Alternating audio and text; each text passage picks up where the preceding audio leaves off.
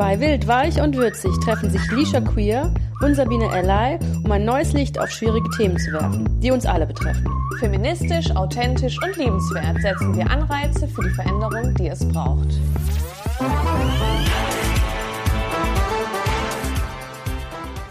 Herzlich willkommen zu einer neuen Folge von Wild, Weich und Würzig mit der wunderbaren Sabine. Und der Lisha, die mir gegenüber sitzt und wir zeigen ganz wild auf was. Sehr schön.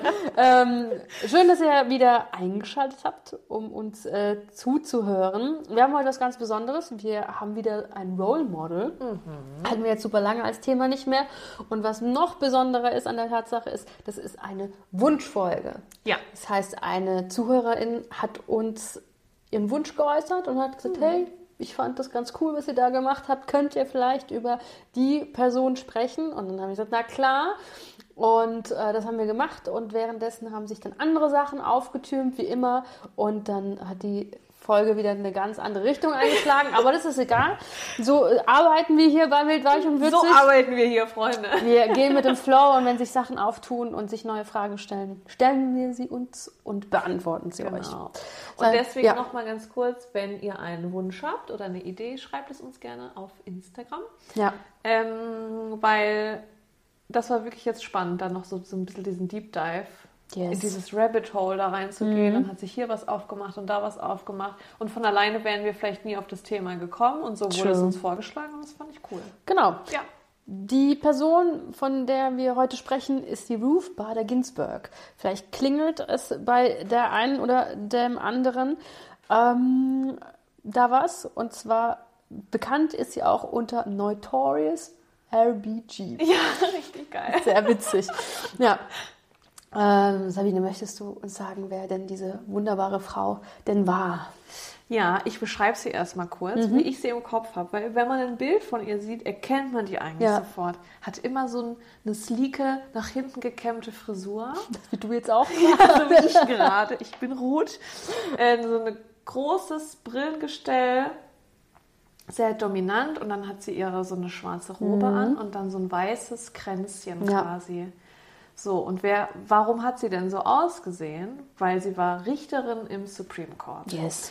Einmal ganz kurz, sie wurde am 15. März 1933 in Brooklyn geboren, starb mit 87 Jahren am 18.09.2020 in mhm. Washington. Genau, war seit 1993 Richterin im Supreme Court in den USA. Genau, und sie saß dann quasi, hatte den liberalen Flügel, was man hm, bei uns vielleicht mit der linken ähm, politischen Besinnung sozusagen vergleichen könnte. Also für die USA ist das links, für uns ist das, glaube ich, nicht so links, was sie da Eigentlich machen. Eigentlich mittig wahrscheinlich. Eher so mittig, mittig gelegen, genau, ja. würde ich auch sagen. Aber da gibt es ja die Liberals und die äh, also die Demokraten und die hm. Republikaner. Die genau. Demokraten sind blau, die anderen sind rot und sie war eher so in der blauen Ecke. So genau. kann man sich das vorstellen. Yes.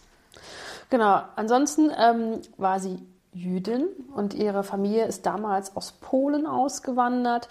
Ähm, kurz bevor wahrscheinlich in Europa alles richtig derb zugange ging. Wahrscheinlich geflohen eher. Ja, ne? ja. denke ich auch. Ja. Und haben sich dann in Brooklyn niedergelassen. Sie äh, war auch verheiratet mit Martin Ginsburg, hat zwei Kinder gehabt und hat ein sehr aufregendes äh, Leben geführt. Mhm. Und sie hat sich im Supreme Court kann man äh, vergleichen mit dem Bundesverfassungsgericht mhm. hier in Deutschland, da werden wir später noch eingehen, aber sie, hat, sie war da quasi ja die Richterin und hat sich sehr für Gleichberechtigung eingesetzt, ähm, weil sie selbst viel Ungerechtigkeiten erlebt hat. Zum Beispiel, um das mal so ein bisschen zu verdeutlichen, ähm, sie hat an der Columbia Law School studiert und hat den besten Abschluss ihres Jahrgangs gemacht und hat trotzdem Krass keinen Job gekriegt danach, weil sie eine Frau war. Ja, und sie wahrscheinlich auch sehr viel Antisemitismus auch erlebt hat. Genau. Zu der Zeit. Ja. War Jüdin, Frau, Mutter, mhm. so, ne? Dann ist da schon mal vieles, viele Sachen nicht möglich, wie wenn du ein Mann gewesen wärst zu der Zeit und jetzt teilweise auch mhm. noch. Genau, bekam danach aber nicht direkt eine Stelle, sondern musste einen Kollegen darum bitten, dass er sich für sie einsetzt, damit sie überhaupt eine Stelle bekommt. Ähm, 1963 unterrichtet sie als erste Frau an der Rutgers Law School mhm. ähm, und erhielt aber ein geringeres Gehalt als ihre männlichen Kollegen mit der Begründung, sie ist ja verheiratet und ihr Mann könnte ja für ihren Unterhalt sorgen, was ja auch schon ziemlich krass ist. Ja, aber auch sehr sexistisch, weil dazu noch kleine Side Note: Ihr Mann, ähm, also 14 Monate nachdem ihr erstes Kind auf die Welt kam, ist ihr Mann erkrankt an Krebs. Und sie war dann die Person, die quasi ähm, sich um alles kümmern musste und äh, hat weiterhin studiert. Also sie war damals noch an, in Harvard an der Uni, hat da weiterhin studiert, hatte das quasi eineinhalbjährige Kind und einen kranken Mann zu Hause, um den sie sich kümmern sollte. Und äh, ihr Mann hat das ganz toll mit der Care-Arbeit gemacht. Also sie äh, schwärmt immer von ihm, dass er sehr emanzipiert war und dass er ihr ganz, ganz arg den Rücken frei gehalten hat, dass sie halt auch ihre, ihre Träume und ihre Karriere auch ähm, verfolgen konnte und dass er da vieles auch zurückgesteckt hat, was man zur damaligen Zeit so wahrscheinlich so benannt hätte. Mhm. Genau. Ja. Also auf jeden Fall eine coole Frau und ähm, die hat ja, also sie ist, sie ist ja sehr für Gleichberechtigung, mhm. was Sie eben schon gesagt haben. Und vielleicht, also es gibt ein paar Punkte, was sie, wo sie quasi mitgewirkt hat. Und ich finde, einer hat sich für mich rauskristallisiert, den ich irgendwie am so am imposantesten fand. Das ist der ähm, Lilly Ledbetter Fair Pay Act. Mhm. Dann erkläre ich kurz, was das bedeutet. Also die Lilly Ledbetter die war jahrelang in dem Unternehmen, hat dann gekündigt und hat dann nach der Kündigung erfahren, dass ihre männlichen Kollegen viel mehr Geld verdient haben als sie selber, so wie es der Ruth selber auch mal ja. ging. Ne? Ähm, hat dann geklagt und der ähm, Supreme Court hat dann gesagt, die Klage äh, geht nicht, das ist quasi verjährt, also sie kann dann nicht mehr klagen. Daraufhin hat die ähm, Ruth Bader Ginsburg selber dann quasi so ein, wie so einen offenen Brief, nenne ich es jetzt mal, geschrieben und hat es quasi kritisiert, mhm. dass das nicht geht. Das ist ja, ähm, das ist ja nicht gleichberechtigend und wie kann das sein, dass das jetzt verjährt ist, weil sie, sie hatte ja gar nicht die Möglichkeit zu klagen, weil sie es ja nicht wusste. Ne? Also wie kann ich etwas anklagen, was ich nicht weiß?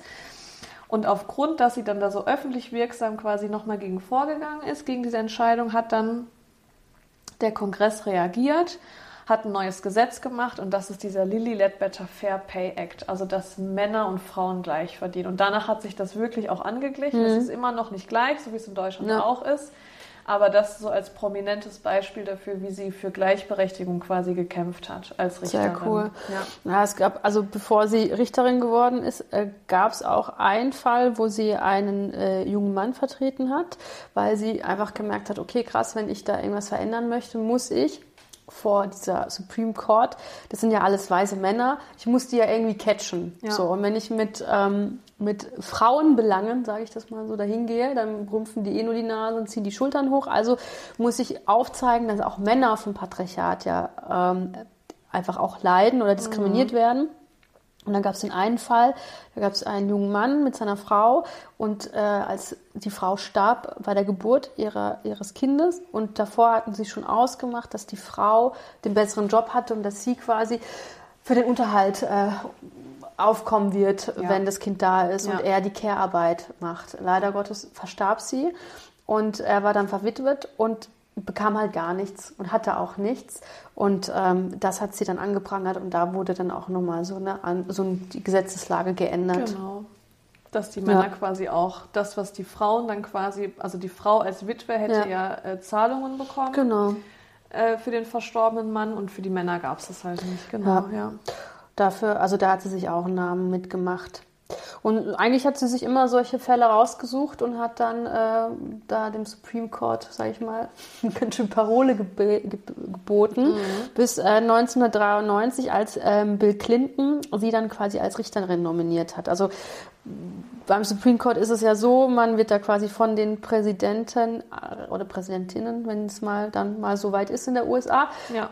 rein quasi gewählt und genau. dann muss man abgestimmt werden. Und damals gewann sie die Abstimmung 96 zu 3. Also sie waren sich sehr, sehr einig ja. darüber, dass sie sie als Richterin haben wollten.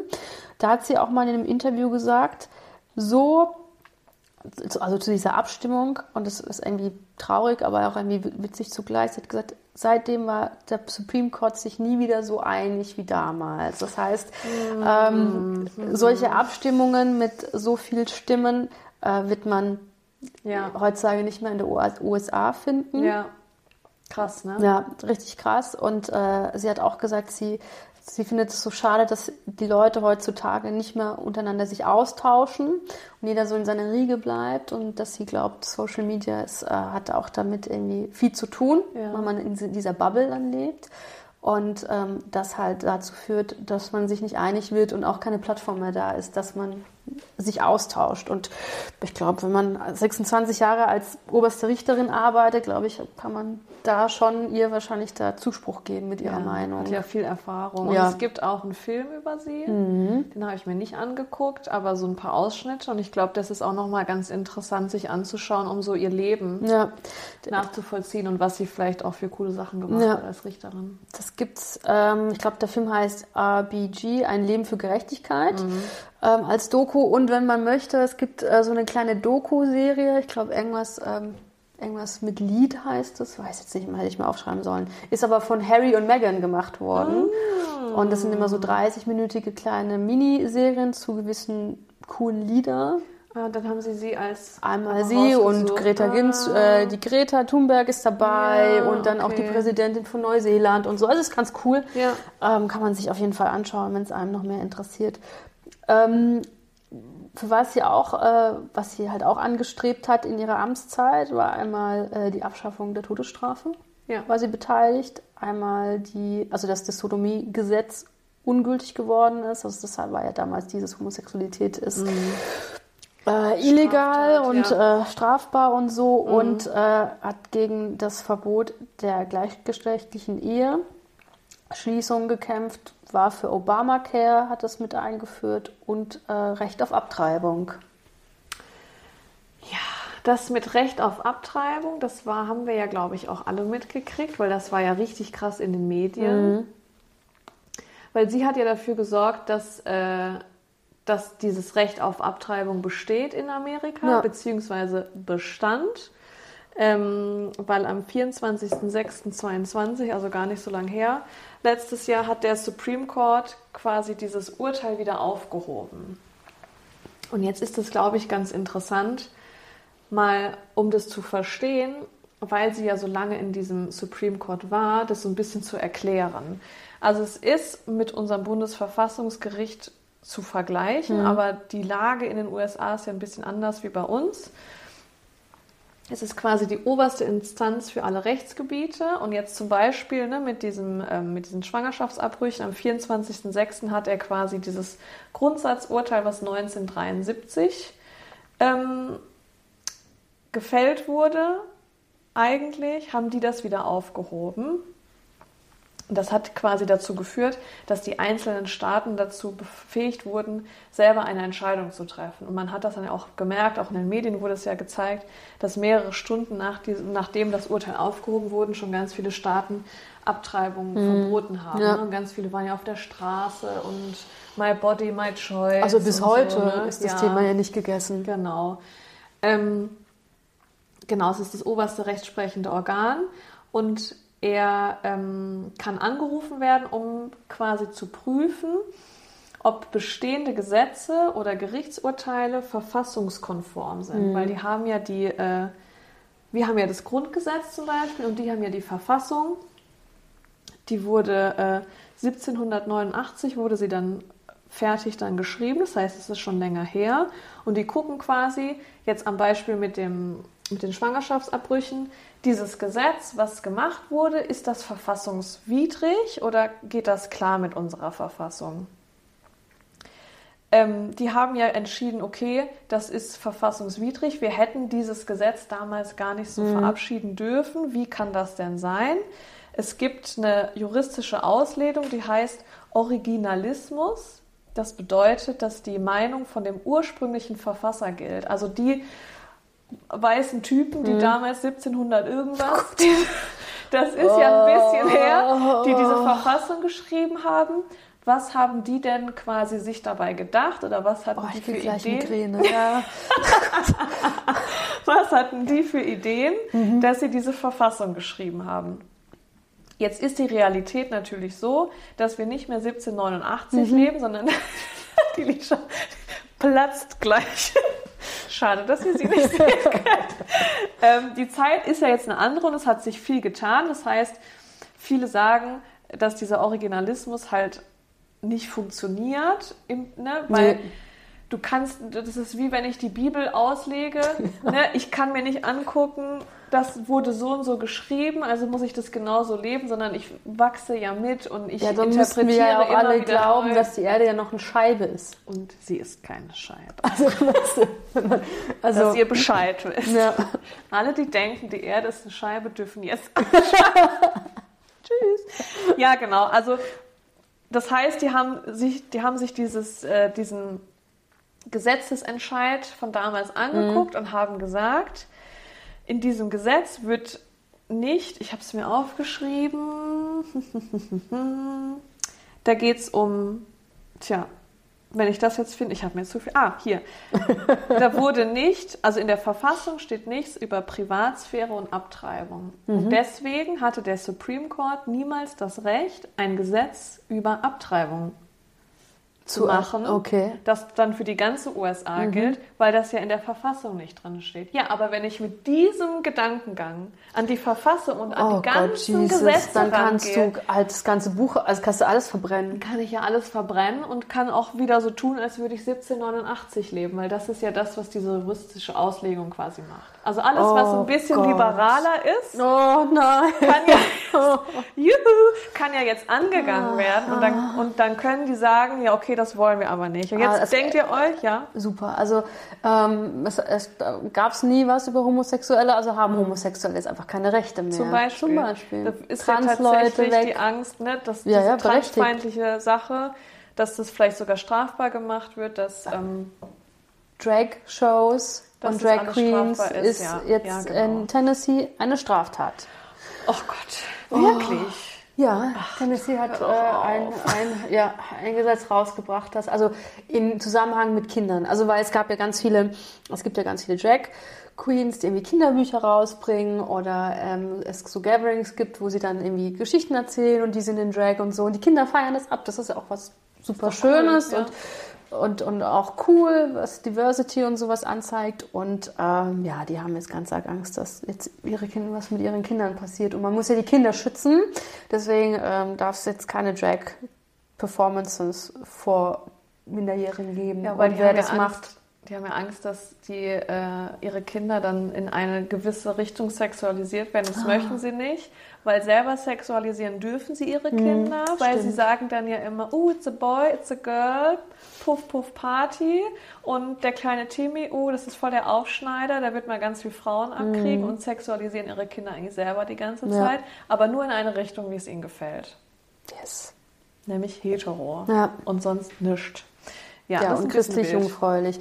Ja, aber wir sind jetzt off topic. Aber das ist ein Ja. Thema für sich, was da gerade auf jeden Fall in den USA passiert. Ja. Aber es macht jetzt Sinn. Vielen Dank, dass du mich damit aufklärst und alle anderen, dass ähm, es, ja, du, du hebst die Ich Finger. melde mich, Ja. Lisha, weil um das zu, noch ein bisschen zu verdeutlichen, warum, also die haben das jetzt aufgehoben, aber wie kann das denn sein, dass sie das aufheben? Weil das sind neun Leute und sechs davon sind ja die quasi von der rechten Ecke. Ja. Das heißt, und das, alle Gesetze, die da oder Beschlüsse, die durchgehen, sind immer mit Mehrheitsbeschluss. Ja. Das heißt, wenn sechs super christlich und rechts unterwegs sind, haben die ja immer die Mehrheit. Das heißt, die könnten sich jetzt alle Gesetze Ja. angucken, alles über den Haufen werfen. Das wollte ich noch sagen, Ja, und das ist die Mehrheit haben. genau und das ist nämlich das Gefährliche, was da gerade passiert, um das mal kurz so ein bisschen aufzubrechen. Wie kommen die denn dahin? Also ich habe schon gesagt, okay, die werden ja von dem Präsidenten gewählt zu der Zeit und Leute, die im Supreme Court sind, können das sein, bis sie sterben. Ja. So. Deswegen konnte die Ruth so lange dort sein. Das heißt, für 26 Jahre gemacht. Und äh, jetzt schauen wir uns mal das, das aktuelle Supreme Court Richtertum mal an, wie die aufgestellt sind. So, wir haben da einmal drei Männer, die von George W. Bush gewählt worden sind. Das ist halt einfach auch schon fast 18 Jahre her. Der eine ist nach 18 Jahren macht er das. Der oberste Chief von denen gehört auch zu den Republikanern. Als Barack Obama dann äh, an der Reihe war, hat er zwei Frauen gewählt. Die gehören zu den Demokraten. Dann hat einmal George, äh, der Donald Trump hat wiederum drei Leute reingewählt, eine Frau und zwei Männer. Unter Biden hat eine Frau reingewählt, die erste Schwarze, so wie ich das ähm, mir aufgeschrieben habe. Und die gehört natürlich auch zu den Demokraten. Und dann hast du, wie du schon gesagt hast, wir haben drei demokratische und sechs Republikaner, rechte Ja. christliche Ecke. Ja. So. Und das ist aber auch wiederum nicht die Realität, was das Land gewählt hat. Weil die, das Land hat mit Mehrheit, Mehrheit den Joe Biden gewählt, der ja Demokrate ist, also sprich liberal. Und das heißt, egal, also die Leute werden so oder so nicht das bekommen, was sie wollen, weil es einfach nicht der Lebensrealität entspricht in der USA.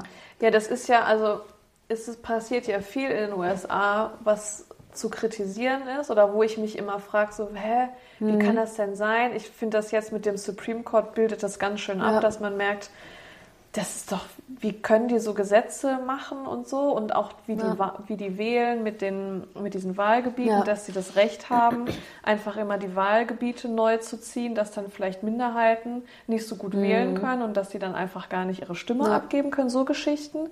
Ähm, und wenn die halt auf Lebenszeit berufen werden können. Ich meine ja jetzt. Trump hat einfach die Chance gehabt, drei Supreme Court Richter sich auszusuchen.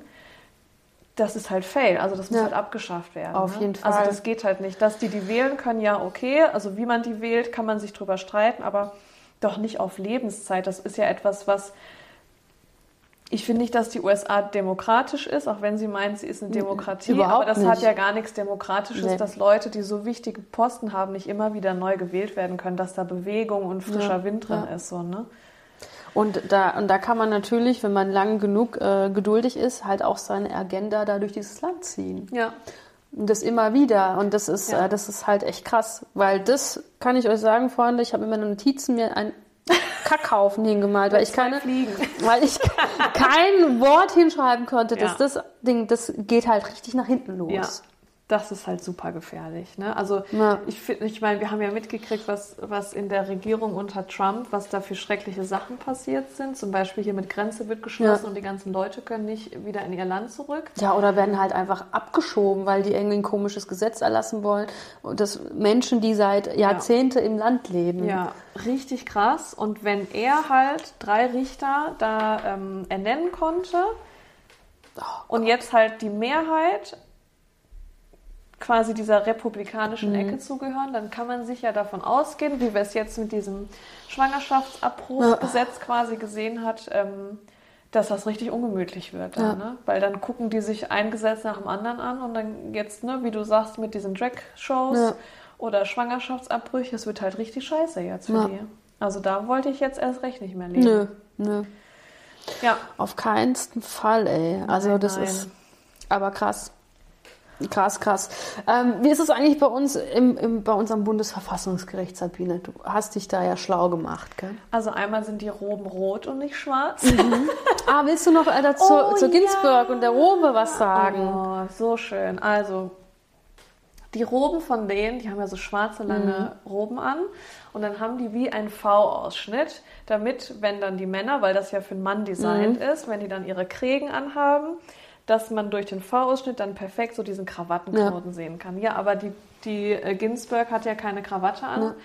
Ähm, und hat sich gedacht, ja, nur die Robe, so, das ist ja vielleicht ein bisschen öde. Und dann hat die mit einer anderen Frau, die auch, die die erste im Supreme Court war, haben die sich überlegt, ja, was machen wir denn Ja. jetzt? Weil wir wollen halt irgendwie auch was Schickes aussehen. Haben die erst angefangen, sich so Schals, so weiße Schals da so reinzustecken.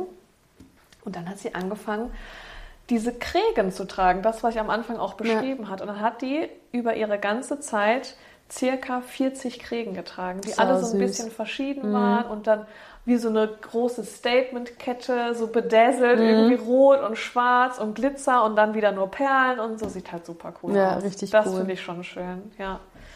Spricht auch für sie, was sie Auf so jeden alles Fall. gemacht hat.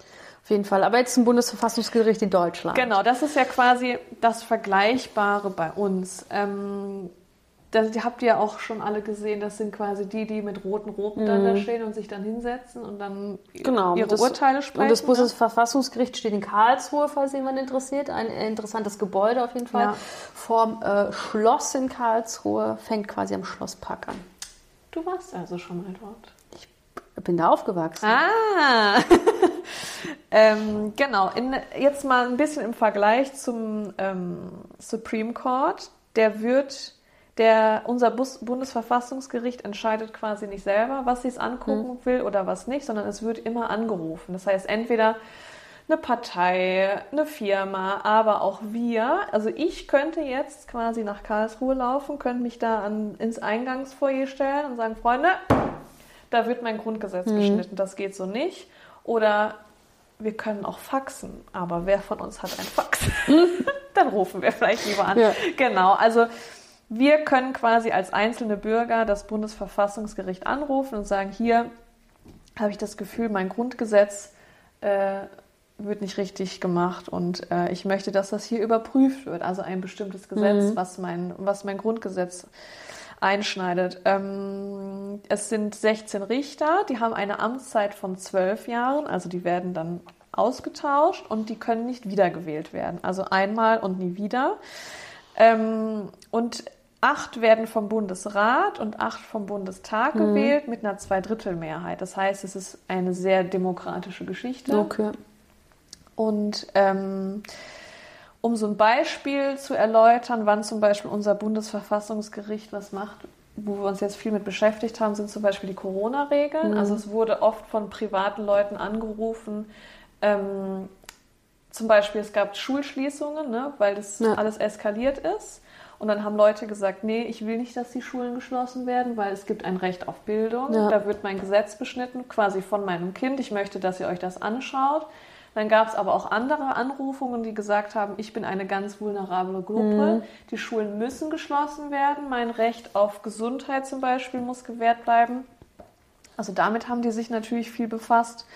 Und dann wurde aber auch ähm, das Thema Sterbehilfe mhm. in Deutschland, von denen vor kurzem quasi sich angestaut. Da hat ein Mann, der Krebs hat, ähm, der sehr darunter gelitten hat, hat quasi das Bundesverfassungsgericht gesagt, hey, guckt euch das bitte mal an mit der äh, Sterbehilfe, weil so wie das in Deutschland geregelt wird, finde ich das nicht okay. Und dann haben die gesagt, ja stimmt, die Gesetze, die da so waren, waren nicht in Ordnung, weil ich habe ja ein Recht darauf zu entscheiden, wie mein Leben beendet wird. Ja. So als Beispiel, um das zu erklären, ja, was das also, Bundesverfassungsgericht so in letzter Zeit sich mit beschäftigt hat.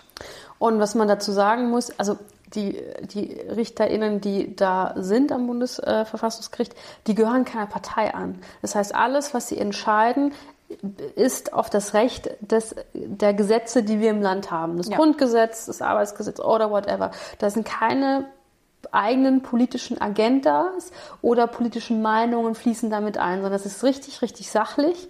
Und da kann man davon ausgehen, dass das auch richtig geprüft wird und so geprüft wird und so beschlossen wird, dass am Ende es unserer Demokratie nicht schadet, sondern ja. quasi unser Leben gerechter macht, ja. als es schon ist. Und das ist ja der große Unterschied zu der USA, weil die haben da eine Agenda dahinter Richtig. und eine politische Meinung, ja. die sie ja voranbringen. Also in Deutschland ist es so, dass es auch ähm, dass es Juristen sein können, die ähm, auch mal im Bundestag mhm. tätig waren. Aber wenn ich das richtig im Kopf habe, dürfen von diesen neun Stück äh, nicht neun, sondern von den 16 mhm. Stück dürfen nicht mehr als drei vorher in der Politik tätig gew gewesen ja, sein. Also es ja. dürfen, weil die vielleicht auch andere Ansichten haben, aber es dürfen nicht zu viele sein. Darauf das ist so eine die. gute, gute Mischung genau. sozusagen. Ja. ja und äh, ist es sehr divers? Nee. also sehr weiß. Mhm. Was ich gesehen, also man kann es ja googeln, ne, wer, wer die aktuellen sind. Es ist sehr also ich finde, Frauen und Männer sind gut verteilt. Mhm. Ich weiß nicht genau wie viel, aber das, was ich gesehen habe, war das eigentlich ganz gut Hälfte, Hälfte. Die sind natürlich krass studiert, weil mhm. müssen die auch sein. Ne? Das müssen sehr abgefahrene Juristen sein, dass die überhaupt befähigt sind dazu, äh, im Bundesverfassungsgericht zu sitzen. Aber es ist natürlich eine sehr privilegierte Geschichte. Äh, nicht nur ein, sondern zwei Jurastudien mhm. abzulegen und einen gewissen Werdegang hinzulegen. Das heißt, dann bist du meistens schon ein weißer, privilegierter mhm. Mensch, um überhaupt Klar. in diesen Auswahlpool quasi zu gelangen. Und weil du das so schön gesagt hast, Lisha, mit mhm. wie divers sind yeah. die denn eigentlich? ähm, ich meine, der ja. Bundestag und der Bundesrat wählt ja die ja. erst. Ne? Jetzt ist ja die Frage, wie divers sind denn die überhaupt? Das ist eine ne? gute Frage. Das habe ich mir nämlich auch gestellt, Ja. weil ich ja so empört darüber war, dass äh, die politische Realität in der USA so weit auseinandergeht. Ja. Ich habe mich die Frage gestellt, okay, wie ist es eigentlich bei uns im Bundestag? Ja. Und habe dann so mal geschaut. ne? Also ich habe Da werden natürlich sich die Ärmel schon hochgekrempelt hier. also es gibt einmal so ein habe ich was gefunden, was recht aktuell ist, also von 2021, als die sich ja neu aufgestellt haben. Ähm, die mussten, so wie ich auch gehört habe, mehr Stühle da reinbauen in den Bundestag, weil es sich vergrößert hat. Mm, Ja. Und ähm, ich habe mir die Zahlen so angeschaut und versucht, statistische Zahlen zu finden, wie, ist, wie sieht es in unserer Gesellschaft aus und wie ist es im Bundestag verteilt. Also einmal der Frauenanteil. Ne? Im Bundestag ist der gestiegen, der liegt bei 34,7 Prozent. Aber in Deutschland sind wir bei mindestens 51 Prozent Frauen. Frauen, ja. So, also das zeigt, okay, es sind noch viel zu wenige Frauen im Bundestag, um das auszugleichen, dass es unsere Gesellschaft richtig repräsentiert in Ja. Deutschland. Bei den Linken und bei den Grünen sind es mehr Frauen als Männer. Also sie haben eine sehr hohe Frauenquote.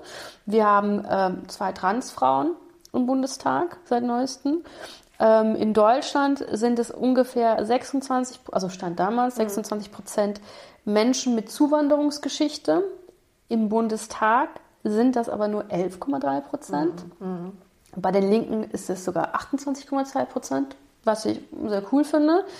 Ähm, das Durchschnittsalter liegt zwischen 45 Jahren und 48 Jahren. Das heißt, es sind die meisten Leute, die da arbeiten oder im Bundestag sind, sind eher älter. Ähm, was ich auch spannend finde, so, okay, was ist so der höchste Bildungsabschluss in Deutschland, gesellschaftlich gesehen in der Bevölkerung, ist einmal äh, der Hauptschulabschluss. Und im Bundestag ist natürlich der Hochschulabschluss. Ähm, das ist außer spannend, weil das zeigt ja nicht wirklich so eine echte Lebensrealität wieder. Und natürlich braucht man einen gewissen Grad an Bildung, um im Bundestag ähm, arbeiten zu können und so weiter und so fort. Aber man darf ja nicht vergessen, es sind ja nicht einzelne Menschen, die Sachen entscheiden, sondern die Partei arbeiten ja miteinander und Ja. ähm, beraten in diversen Thematiken. Und da ist es vielleicht gar nicht so verkehrt, wenn da einfach mehr Diversität ähm, sich da auch aufzeigt. Zum Beispiel äh, es sind auch viel zu wenige Leute, die irgendwie alleinstehend sind, sind, die im Bundestag sind. Der Anteil von Menschen mit Behinderung ist nicht der Realität entsprechend. Also in Deutschland sind es knapp 10 Prozent, im Bundestag sind es nur 3,3. Ähm, genau, was hatte ich noch? Also es fehlen super viele Leute mit irgendwie muslimischem Hintergrund, was eine große Bevölkerungsgruppe hat äh, bei uns im Land. Und vom Alter ist das nicht richtig aufgeteilt, wenn man so ganz penibel sein möchte. Ja. Wir haben super hohe äh, Prozentzahl an Menschen über 60 und an Menschen zwischen 18 und, äh, 5, und 18 und 20 bis 20 sind es so die größten ähm, Menschengruppen in Deutschland und die fehlen fast ganz Ja. im Bundestag. Das heißt, wir brauchen viele junge Menschen, die sich politisch irgendwie engagieren können. Und dann habe ich mir überlegt, okay, wie sollte meine Traumpolitikerin aussehen, wo ich dann denke, oh, ich kann das irgendwie nachfühlen und ich fühle mich irgendwie repräsentiert und ich finde es irgendwie real und gut. Und da habe ich eine gefunden, das ist sogar die allererste schwarze Frau im Bundestag. Seit 2021 haben wir sie, die ist auch bei den Grünen, die heißt äh, korrigiere mich, wenn ich den Namen falsch sage, äh, Awet Terfa Jesus. Tesfa Jesus. Ah, Tesfa Jesus. Vielen Dank. Genau. Entschuldigung, Awet. ähm, ein ganz cooler Wertegang. Also die ist geboren am 5. Oktober 1974. Ähm, als sie zehn war, ist sie mit ihrer Familie von Eritrea nach Deutschland geflo geflohen, weil es da gab es einen Unabhängigkeitskrieg und kam dann nach Heidelberg. Ähm, da ist sie zur Schule gegangen, da hat sie dann auch in Heidelberg ihr erstes Staatsexamen gemacht an der Uni und ist dann 2006 hat sie dann ihr zweites Staatsexamen gemacht am Oberlandesgericht in Frankfurt und hat sich dann irgendwann mal in Kassel da niedergesetzt und hat da auch eine Anwaltskanzlei, die sich äh, mit Asylrecht als Schwerpunkt beschäftigt. Und ähm, das finde ich erstmal abgefahren Super cool, ja. weil einfach sie das richtig gemacht hat. Sie hat wahrscheinlich unglaublich viel erlebt, auch in diesem Bereich Asylrecht. Wie werde ich, ähm, wie ist das für jemand, der aus einem anderen Land kommt in ein neues Land? Wie werde ich da aufgenommen? Wie sind da die Gesetzeslage und, und, und? Und hat sich dann überlegt, okay, wie kann ich es besser machen? Mhm. Und wie kann ich da die Menschen vertreten, die das betrifft? Finde ich eh immer super. Und, ähm, und tatsächlich, was mich äh, sehr berührt hat, war, da war ja der Anschlag äh, in Hanau und das hat sie so bewegt, dass sie gesagt hat, okay, sie muss jetzt was machen und ist 2009 dann bei den Grünen beigetreten in Kassel und hat sich dann, äh, als der Anschlag war, dann auch zur Kandidatschaft dann aufstellen lassen und wurde tatsächlich gewählt und kam dann 2021 in den Bundestag. Voll cool. Und ja. ist die erste schwarze Frau ja. im Bundestag. Yes. Erst 2021. Mhm. Ach, Krass. also ich finde es voll toll, auch so ihr Werdegang. Ja. Aber das ist halt die Minderheit tatsächlich. Und das ist halt, ja. aber ach, ich finde es auch richtig krass, dass das so spät erst mhm. die erste schwarze Frau im Bundestag ja. ist, oder? Finde ich auch also super, super, krass. cool, aber weil ich habe dadurch, dass ich ähm, also die, äh, Ginsburg da gegoogelt hatte ja. und dann ähm, gesehen hatte, dass krass auch die USA erst, ähm, wobei ich gar nicht weiß, ob das stimmt. Ich glaube, ich habe mal ein Bild vom ähm, Supreme Court gesehen und da, vielleicht war es aber auch einfach eine POC-Person und ich habe das nicht richtig ich weiß, angeguckt. dass aktuell ein schwarzer Mann drin ist. Genau, also, aber als schwarze Frau glaube ich, war sie, ist die von Joe Biden, die von Joe Biden gewählt worden ist, die erste neu, Frau. Ist die neu. Ja, aber ich, wie gesagt, ich bin mir da nicht sicher. Ich habe das so ja. aufgeschnappt und ja. irgendwo so gelesen, aber dann habe ich gedacht, ah ja, haben wir eigentlich eine schwarze Frau im Bundestag? So habe ich mich gefragt, weil ich hatte das nicht so auf dem Schirm. Ja. Und tatsächlich. Ähm, da ist ja eine. eine. Voll cool. Ja, deswegen fand ich das sehr beeindruckend und äh, folgt ihr auf Instagram. Die macht äh, echt coolen Content und einfach sehr entzückend, finde ich. Sie. Ja. Also ich finde es erstmal krass, ne, mit dieser Flucht, was sie da mhm. hingelegt haben und dann, was sie quasi für, ein, für so einen Start auch in unser Bildungssystem ja. hat und dann einfach zwei so Abschlüsse hinzulegen ja. und so einen krassen Job zu machen und dann auch noch jetzt, jetzt im Bundestag zu sitzen, ist schon sehr beeindruckend. Ja, finde ich auch, weil was für eine Leistung das ist. Ne? Weil gerade, also ich habe ja auch eine Zuwanderungsgeschichte, mhm. Nat natürlich nicht so weit weg, also immer noch innerhalb Europas, aber das das ist halt einfach nicht, man hat einfach nicht den gleichen Start wie jemand, der ja. einfach in dem, in dem, also in seiner Heimat einfach aufwächst. Allein schon, dass man ja andere Muttersprache hat. Ne, genau. man muss dann erstmal mit der Sprache, je nachdem, mit was für einem Alter man dann auch ja, ins neue halt zehn, ja. also das ist ja saukrass. Ach Gott, mit was für einem, in was für einer Schulklasse bist du mit zehn? Ähm, bist du nicht fünfte schon? Ja, doch, fünfte, fünfte. Klasse. Mhm. Ja, überlegt euch das mal, fünfte Klasse und dann musst du erstmal die ganze Sprache neu ja. lernen. Und dann hast du vielleicht auch einen ganz anderen Bildungshintergrund, weil vielleicht mhm. andere Schwerpunkte in deinem Land gesetzt wurden, wo du damals zur Schule ja, gegangen bist. So, ne? Das ist ähm, schon also wirklich Abgefahren, beeindruckend. Ja, richtig beeindruckend. Ja. Und so, so würde ich mir das wünschen. Ja. So einfach äh, facettenreich, wo man auch damit irgendwie relaten kann. Ja. Weil ich habe auch immer das Gefühl, dass das wird ja auch, also ich würde schon sagen, dass ich äh, mich für Politik interessiere und alles, aber das ist, ich finde, das ist gar nicht mehr alles greifbar und das ist, das spiegelt nicht äh, die Lebensrealität wieder, in der ich eigentlich lebe. Also von meiner Sicht aus habe ich immer das Gefühl, auch wenn es vielleicht nicht so ist, mhm. aber das ist mein Eindruck, dass das nicht so greifbar ist für mhm. mich und so unnahbar. Also ich hatte jetzt auch wenn ich weiß, ne, dass wir hier in Deutschland sehr demokratisch unterwegs sind und ich kann streiken und ich kann auf die Straße gehen und so. Also ich habe ja sehr viel demokratische Möglichkeiten, um da einzugreifen. Aber trotzdem, ich habe schon bei ein paar Streiks mitgemacht mhm. und die, das End vom Lied war immer, ja, pff, schön, dass ihr da so wild wochenlang gestreikt habt, es bringt aber irgendwie nichts, weil die machen dann doch irgendwie, was sie mhm. wollen. So, ne? Zum Beispiel, als das mit den Hebammen war, ähm, dass da die Gesetzesänderung war wegen den Versicherungen. Also die, die Hebammen, die selbstständig sind, mhm. haben super hohe äh, Kosten jetzt, was die ähm, Krankenversicherung und so okay. angeht weil ja die Gefahr, wenn, wenn du eine Hausgeburt machst und da passiert was, mhm. muss ja irgendeine Versicherung für, okay. für eintreten. Und da wurde, wurden die Gesetze, die Gesetze geändert, dass die Versicherungen für die Hebammen so teuer sind, dass du quasi gar nicht mehr in dem Beruf arbeiten kannst. Okay, End vom Lied war, ganz viele Hebammen konnten nicht mehr in der Selbstständigkeit arbeiten. Das betrifft ja mich als Frau, mhm. wenn ich vielleicht mal ein Kind haben möchte. Ja. Ähm, und dann nicht mehr diese Wahl habe, okay, ich bin jetzt schwanger, ich will eine Hebamme haben, die mich betreut, habe ich die Möglichkeit und die Chance vielleicht gar nicht mehr dazu, weil es gibt einfach nicht mehr so viele. Krass. Ja, sind wir auf die Straße für gegangen, oh, wurde doch so gemacht. Hm. So, und dann hat man ja so eine Verdrossenheit, so eine Politikverdrossenheit. So, dann bin ich schon so, dass ich sage, okay, da das, eigentlich habe ich nicht so ein politisches Interesse, weil ich ein junger Mensch bin, dann interessiere ich mich dafür, gehe auf die Straße, versuche mich da zu engagieren und dann machen die doch irgendwie, was die wollen. Hm. So, so mit diesem Gefühl bin ich immer so an die Politik rangegangen. Und das dann natürlich, ne, wie du sagst, da fehlt es an, ähm, an jungen Menschen vielleicht, die da in die Politik gehen, auch mal so eine andere Meinung mit reinbringen, wie wir es jetzt auch bei Fridays for mhm. Future mhm. gesehen haben, die jungen Leute, die SchülerInnen, die da ähm, protestiert haben. Ja. So, hast du das Gefühl, dass sich von den Fridays for Future, dass sich, dass das was bewegt hat, politisch gesehen? Ah, ich finde schon. Also wenn man, wenn man schaut, dass wir äh, eine rot-grüne Regierung haben, dann finde mhm. ich schon. Oder dass man das, das also ich weiß es gerade gar nicht, aber dass zum Beispiel Baden-Württemberg jahrelang immer grün ist und so. Ich finde also ja. finde schon, dass das ähm, eine gewisse Awareness schafft.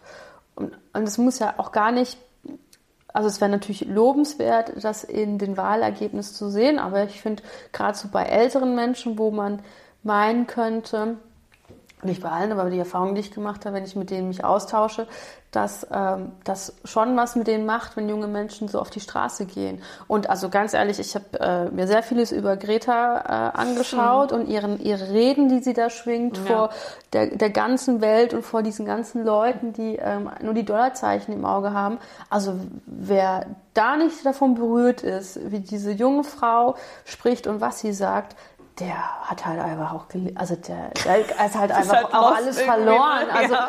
also das ist, also ja. das, also da, wenn man da nicht das Gefühl hat, scheiße, ich hab's verkackt und eigentlich müssten wir jetzt hier mal, mal andere Zeiten aufbringen, ähm, ja, weiß nicht. Vielleicht bin ich da auch zu naiv. Also ich habe immer das Gefühl, entweder ich bin da zu naiv und verstehe Politik nicht. Und nee, auf der anderen ich, Seite nee. denke ich mir, das, ist, das stimmt gar nicht, weil als Corona war, hat man innerhalb von einem Tag die Welt lahmlegen können. Ja. Ähm, man hat ja. Lösungen gefunden, wie ja. man Gesetze ausgehebelt hat, damit wir so gut wie möglich da durch diese äh, Sache gehen. Ob die jetzt, ob das im Nachhinein alles richtig war oder nicht, daher gesagt, scheißegal.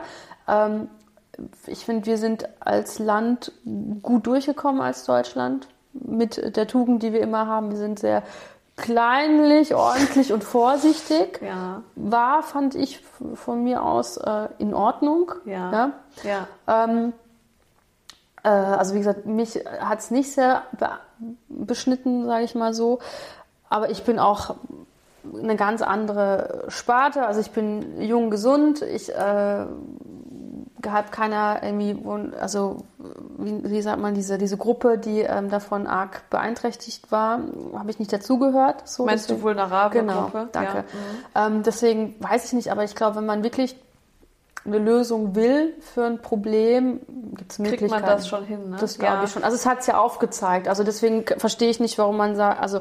Also es war nicht, ja, es war natürlich eine andere Situation, weil das war ja eine Notfallsituation ja, aber die Klimakrise sozusagen. ist ja auch eine Notfall. Ja, aber da konnte man bei Corona war das ja so, dass es ja eine Gefahr mhm. für, für die, das Leben der deutschen Bevölkerung, nenne ich es jetzt mal, war. Und da greifen ja andere gesetzliche Möglichkeiten dass man schneller reagieren mhm. kann, weil ich erinnere mich an meine Lehrerin in der Erzieherschule, die war immer ganz schockiert, dass wir von, äh, von, unserem, von unserem demokratischen Gedöns alle überhaupt keine Ahnung mhm. hatten und dann mussten wir lernen, wie Gesetze gemacht werden und Bundestag und Bundesrat, die hat uns da durchgequält und da hab, das weiß ich noch, wie sie das mit uns gemacht hat und wie lange das dauert, bis ein Gesetz also von dem Punkt, wir wollen ein mhm. neues Gesetz, bis es dann entsteht, wie lange das eigentlich dauert. Deswegen, das ist ja dann auch oft so, dass in der einen Regierungsperiode wird ein Gesetz quasi, soll das gemacht werden und dann dauert es bis in die nächste, ja. bis da überhaupt irgendwas passiert. Also es ist ja ein super langwieriger Prozess. Was ja vielleicht auch gut ist, weil dann kann man nicht immer irgendwelche Sachen revidieren und ja. sagen, oh, damals war es so, deswegen machen wir es jetzt auch wieder ja. so. Also es hat schon Hand und Fuß, davon bin ich überzeugt.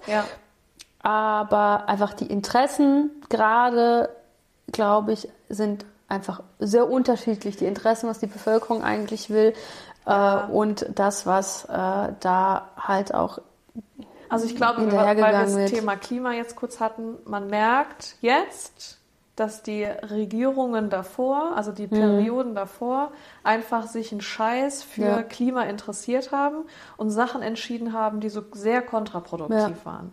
Und das, wenn man jetzt, jetzt ist man so an einem Punkt, wo man sagt, ja, hätten die doch damals das und das so entschieden, dann hätten wir dieses und jenes Mhm. Problem jetzt nicht. Ne? Also die haben, das wurden halt einfach falsche Entscheidungen für die Zukunft getroffen, weil dann eher vielleicht so die eigene Agenda durchgezogen wird. Ja, ne? und halt einfach man dem Kapitalismus mehr Glauben schenkt als jetzt der Wissenschaft. Ja. Das ist ja, Ja, auch, also das ist ja, also das ist ja auch äh, das große Problem. ja. Ja, aber das ist auf jeden Fall ein sehr spannendes Thema. Könnte man, glaube ich, äh, 100 äh, Stunden darüber philosophieren, wie man das alles besser machen könnte. Ich möchte noch aber dazu sagen, Ja. auch wenn es jetzt sich so negativ angehört hat, dass ich ähm, trotz dessen, was man alles kritisieren kann an unserem politischen Mhm. Bild in Deutschland, bin ich sehr froh, Ja, dass wir, dass wir diese demokratischen Geschichten hier haben und dass ich nicht in den USA Ja. lebe und mir, und mir nicht diesem Quatsch ausgesetzt bin, Ja. was da passiert. ja es, Wirklich. es ne? fängt ja schon damit an, dass, dass Leute, die äh, als PolitikerInnen arbeiten, da, also wie gesagt, wir haben jetzt die Statistiken gesehen Ja. und ähm, das sind alle Leute mit Hochschulabschluss und ähm, da ist es jetzt nicht so divers, aber die haben das gelernt. Die haben äh, gefühlt ihr ganzes Leben sich politisch engagiert für irgendeine Partei und sind da quasi ähm, die, die Karriereleiter hochgeklimmt, wurden gewählt. Also Ja. es ist ja nicht, dass irgendjemand den Finger auf die gezeigt hat und gesagt, du gehst jetzt da mal schon hin, weil ich da jetzt gerade Bock habe oder Vitamin B oder sonst was, sondern werden vom Volk gewählt. Und ähm, ja, und, und das einfach, man, die Leute haben Ahnung. Also ich habe das Vertrauen darin, dass sie wissen, was sie tun und äh, nicht, dass irgendwie so ein Hannedubel, der halt einfach mal ein paar Unternehmen ge gegründet hat oder mal in Hollywood ein paar Filme gemacht hat, plötzlich sagen kann, ich will jetzt irgendwie Präsident werden. Also, so, Ja. wenn ich mir über, also, das ist krass, ne? ja, also wenn ich mir vorstelle, krass, also Donald Trump hat sich aufstellen lassen, der hat ja von Politik überhaupt keine Ahnung. Arnold Schwarzenegger, der ist halt einfach auch gar nicht mal Amerikaner. so, also ist ja Österreicher. Ähm, der ist irgendwie. Aber das ist, glaube ich, du musst Amerikaner sein, wenn du, äh, wenn du Präsident werden willst. Und, Naja, der ist nur Und Gouverneur. er ist ja Gouverneur von irgendeinem Ja, aber ist ja trotzdem schräg. Aber trotzdem, dass das so geht, da ist ja eigentlich Und wo sind die Klitschko? Wo ist der eine Klitschko-Bruder? Der ist doch auch irgendwas. Ist der irgendwas? Ja. Ja, kann der, weiß ich nicht. Boah, Lebt das- der denn da? Ich habe keine Ahnung, Alter. Aber es, ähm, Ich muss das googeln, aber du kannst ja die Google Show äh, running, also du kannst es ja noch weiter. Ich halte die Show am Laufen. Danke dir. Ähm, ja, das war ja auch bei Obama so, als der sich zum Präsident Mhm. hat wählen lassen oder als er aufgestellt war, dass ja auch sagen, das ist ja gar kein Amerikaner, aber er kommt ja von Hawaii und Hawaii gehört ja zu den USA, also durfte er. Mhm. Ah. So, jetzt hast du wieder was gelernt, Lisha. Ja, also ich finde, ähm, es wäre natürlich total wünschenswert, dass wenn sich bei uns in Deutschland viel mehr junge Leute ähm, politisch engagieren, aber ich kann es verstehen, weil ich es auch an mir selber gemerkt habe, dass es halt super uninteressant ist und wenn man sich dann irgendwie politisch interessiert, dass das dann so was Hoffnungsloses hat. Und deswegen wäre es wahrscheinlich schön, wenn mehr junge Leute, oder es müssen ja nicht nur junge Leute sein, aber dass so die, die Lebensrealität von Deutschland so im Schnitt auch besser in, unserer, Re- in unseren Regierungen oder in den Parteien abgebildet sind, dass halt auch Entscheidungen fürs Volk getroffen werden, die halt auch besser auf diese Lebensrealität Ja. passen. Also wenn die FDP was entscheidet, als Beispiel, wenn es um Thema Mindestlohn geht oder wenn es um Thema ähm, äh, Hartz IV, wie viel, wie viel Bezüge bekomme ich, wenn ich Hartz IV-Empfänger bin, kriege, die haben halt keine Ahnung, Ja. weil das sind jetzt, ich sag mal, studierte, reiche Menschen. Äh, und die Leute, die das aber betrifft, die Mindestlohn bekommen oder die Hartz IV zum Beispiel bekommen, die, äh, die wissen ja, wie schwer das ist, mit so, mit so wenig Geld umzugehen. Und die Leute, die Entscheidungen treffen für diese Menschen, die haben halt eine ganz andere Lebensrealität Ja, und ja. wissen nicht, wie viel Butter kostet zum Beispiel. Zum Beispiel. Stimmt. So, Stimmt. Ah, der Vitali Klitschko ist der Bürgermeister von Kiew. So, da war doch was. Da war noch was, der Klitschko. Wird jetzt auch einfach Bürgermeisterin von irgendwas. Also es ist ja so, dass du in Deutschland, du kannst ja, du musst ja nicht einer Partei angehören, um zum Beispiel Mhm. Bürgermeister zu wählen, sondern ich habe vergessen, wie das heißt. Du kannst dich ja auch einfach so als einzelner Nee. Mensch aufstellen. Aber wie hoch ist denn die Wahrscheinlichkeit, dass du dann gewählt wirst, wenn du nicht zum Beispiel die finanziellen Mittel von der Partei in deinem Rücken hast? Klar, Ne? true. Also ich meine, Das stimmt, das stimmt. ja. Naja, das wird sehr spannend. Haben wir nicht bald irgendwie Neuwahlen? Nächstes Jahr. Nee, in zwei Jahren. Also mal 2001, vier Jahre, dann müsste es für tau- 2005 sein. Ich Glaub glaube dir jetzt einfach, Lisha, ohne es zu wissen. Naja, wenn ich das sage. 2001 waren immer vier Jahresperioden. Richtig. Ja, dann ist es bald wieder soweit. Ja, ja, also jetzt frage ich dich aber, Lisha, Ja. wenn wir jetzt, glaubst du, dass wenn wir jetzt jüngere oder äl- wenn wir es jetzt mal nur vom Alter abhängig machen, wenn wir jüngere oder ältere Menschen in den Parteien haben, wird sich das wirklich, glaubst du, das ändert sich dann? Jetzt nur vom Alter her gesprochen? Also, ich, ähm, ich habe die Erfahrung nicht gemacht. Ich habe aber mal einen ganz spannenden Podcast gehört über Arbeitswelt. Und ähm, ich versuche das jetzt wieder so zusammenspinnen und das fand ich ganz spannend, weil dieser Typ, der diese These aufstellt, sagt, man durchlebt so verschiedene quasi verschiedene Phasen oder Lernkurven in seinem Leben. Und wenn man ganz jung ist, dann hat man ganz viel Feuer sozusagen und ist ganz ambitioniert und kann ganz viel Neues reinbringen. Dann kommt so eine nächste Kurve, wo sich das verfestigt. Dann ähm, baut man irgendwie auf und dann ab einem gewissen äh, Alter geht es eher so ins Mentoring und man fasst alles, was man quasi gelernt hat, zusammen und hat dann so ein Kernwissen.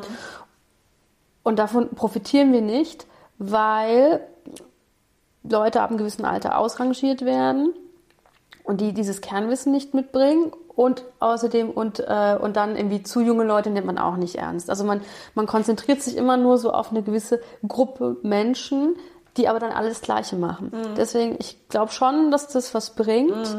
Ähm, weil junge Menschen würden dann sagen, hey, aber das finden wir irgendwie Mit und sei es rangehen. so. Genau, also, was weiß ich, wäre das Thema, dass die sagen, ich will jetzt, dass wir alle sehen, wie die Pronomen heißen von, von, von allen, weil das für uns ja völlig normal ist, Ja. dass wir uns mit unseren Pronomen vorstellen, zum Beispiel. So, das ist dann eine andere Lebensrealität.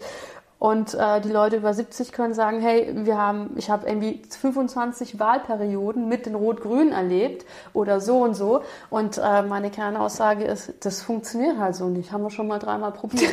Also, Ja, ja, nee, ja. aber ich, ich glaube da schon und ich glaube, das ist ja auch äh, das Problem in unserer Gesellschaft, dass sich das so immer nur so auf eine Altersstufe oder Gruppe konzentriert. Also sei es auch ähm, Beispiel Erziehung. Es gibt ja diese ganzen ähm, Projekte, wo man sagt, man nimmt Kindergärten und äh, Altersheime zusammen und dann Was sind die, super cool ist. Ja. sind die super happy und ja, äh, weil die gegenseitig profitieren einfach. Genau, und ich glaube, so kann das vielleicht auch sein. Who knows? Das ist alles Theorie, aber es, immer im Kopf macht Sinn. Also mein Pro-Tipp hier an dieser Stelle wäre einfach, Lobbyismus strafbar zu machen. Oder so, ja. Dann hätten wir. Weil ich, ich sag dir ehrlich, also Diversität immer bin ich voll dabei, aber um, wenn ich jetzt sofort, wenn ich jetzt der Supreme Court in Deutschland wäre, Yes. würde ich sagen, Freunde, Lobbyismus ist strafbar. Es reicht jetzt. Das machen wir nicht mehr. Wenn ich noch irgendwas von einem Maskendeal oder sowas höre, kommt ihr alles ins Kittchen für 20 Jahre Ja. und ihr könnt euch nicht Geld, Geld rauskaufen, weil Ja. man, man merkt ja oft, dass so politische Entscheidungen getroffen werden, weil da äh, ein finanzielles Interesse Genau. von einer Lobby oder von, einer, von einzelnen Firmen oder so dahinter sind. Und dass das möglich ist, finde ich ja, das ist ja ein schönes Wort für Bestechungsgeld. Ja, Irgendwie ist so, Korruption. ne? Bloß ja. einfach, klingt einfach ein ist bisschen. irgendwie netter abgespaced da so. Ja, das darf Lobby eigentlich. klingt so wie Gruppe, Gemeinschaft, cool. Cool, wir sind zusammen in einem Boot und schmeißen mit den Fuffis rum und verbrennen Kohle. ja, nee, also ich finde, ich finde, ich Ja. glaube, wenn, wenn wir diverser sind und wenn's, wenn Lobbyismus strafbar ist, dann da könnten wir was reißen, Auf jeden Fall, glaube ich auch. Wie Ja. macht man das strafbar? Vielleicht sollten wir dem Bundesverfassungsgericht einen Brief schreiben. Oh, das ist ein Projekt. So ist ein Projekt. Schreibt es auf wie das andere PMS SOS. So, aufschreiben bitte. Projekt, okay. Bundesverfassungsgericht. Vielleicht kriege ich da endlich mal eine Antwort, nicht wie bei den ganzen Failed E-Mails. strafbar. Jetzt müssen wir noch gucken, in ein Grundrecht das einschneidet, Ja. aber in irgendwas wird es ganz sicher einschneiden. Glaub ich wir auch. werden dafür sorgen. Wir alle zusammen werden jetzt alle Faxe schreiben. Ich glaube, das ist schneller bearbeitet als E-Mails Da ist dort. so ein Fax in einem großen Raum und da ploppen einfach so diese Faxe raus und irgendein armer Mitarbeiter sammelt die Ja. ganz wild ständig ein. Das glaube ich auch. Hervorragend. Und das scannt gefällt die mir. ein, dass sie dann digital Oh Gott. Ich hier verschluckt.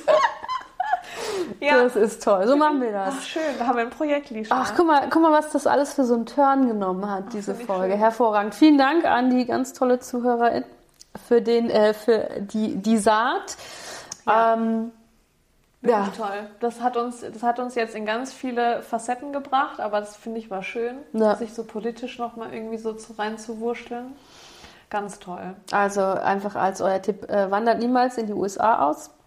Und gibt uns Themenvorschläge, weil es kann nur gut